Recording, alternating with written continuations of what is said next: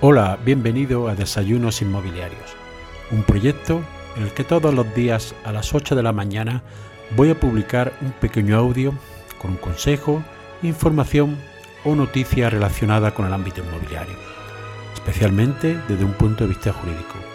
Mi nombre es José María Luque, soy abogado y me puedes seguir en mi página web abogadoinmobiliario.com. Para darte de alta las principales plataformas y seguir estos audios, lo puedes hacer en mi página web abogadoinmobiliario.com barra podcast. En el capítulo de hoy te voy a hablar de qué gastos e impuestos hay por la venta de una vivienda. Es decir, en este caso nos encontramos contra un particular que vende una vivienda de segunda mano. Pues bien, al vender la vivienda hay que tener en cuenta qué gastos conlleva y que puede ser un factor muy importante a la hora de decidir su venta y el precio. En primer lugar, para vender la vivienda, lo normal es pedir una nota simple del registro de la propiedad para ver el estado de cargas que pudieran existir en la finca. Tiene un coste pequeño, si se realiza personalmente son menos de 4 euros, si se realiza vía online son unos 10 euros.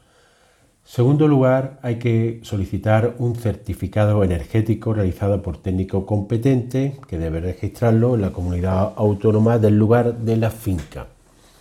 Dependiendo de quién contratemos, suelen costar entre baratos 100 euros hasta 150 euros los precios normales, dependiendo también del tipo de vivienda y de si el técnico tiene que realizar un desplazamiento fuera de la localidad.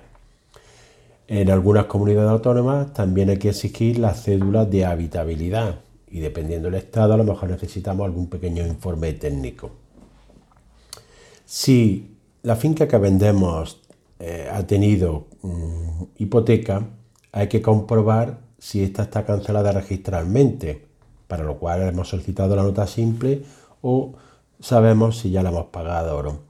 En caso de que no esté cancelada registralmente, hay que proceder a su cancelación con solicitando el certificado bancario de tener saldada la deuda y acudiendo a un notario, por lo cual hemos de pagar. Nos cobrarán seguramente una comisión bancaria para el certificado, un gasto de notaría y gasto de registro de la propiedad. Cuando vayamos a firmar la venta, normalmente el paso previo a firmar en escritura pública es realizar un contrato privado. Aquí depende si hemos eh, contratado un profesional o no para ayudarnos a la venta, que, que puede ser una inmobiliaria o bien tener un abogado que nos asesore todo el proceso de venta, que es lo más recomendable. En este caso, pues, eh, tanto la inmobiliaria como el abogado que contratemos, el asesor inmobiliario, realizará el contrato de arraigo y estará dentro de incluido su honorario por lo tanto, tenemos que tener en cuenta los honorarios que va a cobrar la inmobiliaria por la venta o el profesional que contratemos en su caso. El siguiente gasto que tendremos que abordar al realizar una venta son los gastos de notaría. Depende cómo se pacten los gastos en el contrato de arra, el vendedor deberá o no abonar una parte de los gastos de notaría. Si se estipula que los gastos son según ley, que es como se hace en la mayoría de las ocasiones, en este caso el vendedor va a pagar aproximadamente dos tercios de los gastos de escritura en notaría. Eh, paga la matriz, algunos gastos más, que suponen aproximadamente dos tercios. Si se pacta otra cosa en el contrato privado de arra, puede pactarse que sea el comprador el que asuma todos los gastos de notaría. En algunas zonas es así hacerlo habitualmente. Depende lo que se, lo que se pacte en el contrato de arra. Si no se dice nada, serán gastos según la en el porcentaje aproximado que hemos comentado.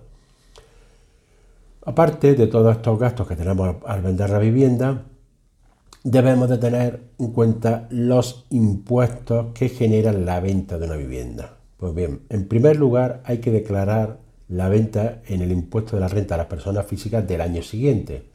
Y si se ha tenido ganancia patrimonial con la venta, hay que declarar ese beneficio y tributar por el mismo. dependiendo la cantidad de beneficio que se haya obtenido, el tipo por el que se le aplica es del 19% al 26%.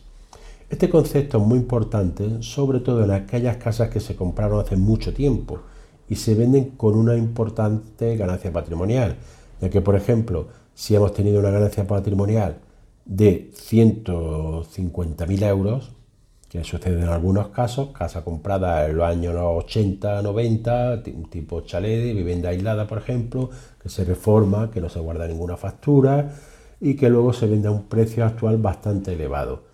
En este caso, lo que pagaremos por el impuesto de por la ganancia patrimonial supondrá más de un 20%, ahí se realizan diversos tramos, lo cual podemos estar pagando un 20, un 20 y tantos por ciento.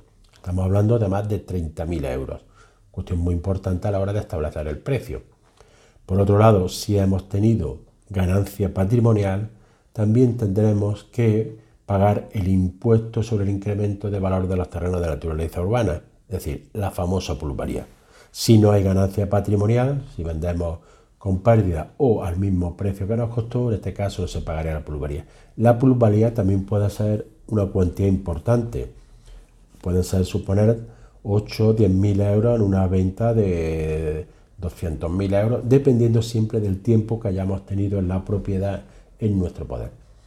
Y por último, hay que tener pagado el impuesto de bienes inmuebles de los últimos años. No, no es un gasto directo de la venta, sino es un gasto que tenemos que tener, un impuesto que tenemos que tener pagado para proceder a la venta del mismo. Por, como siempre digo, y para evitar sorpresas, es muy importante conocer lo que supone la venta de, un inmueble, ya que de ello pues, puede depender también el precio que le pongamos y el contratar una inmobiliaria que no lo haga, tener en cuenta lo que nos va a cobrar, etcétera, etcétera. Por eso, como siempre digo, es muy importante estar asesorado por un profesional del ámbito inmobiliario. Nos vemos en el siguiente episodio. Y así llegamos al final del episodio de hoy. Espero que te haya sido de utilidad para ampliar tu conocimiento en el ámbito inmobiliario.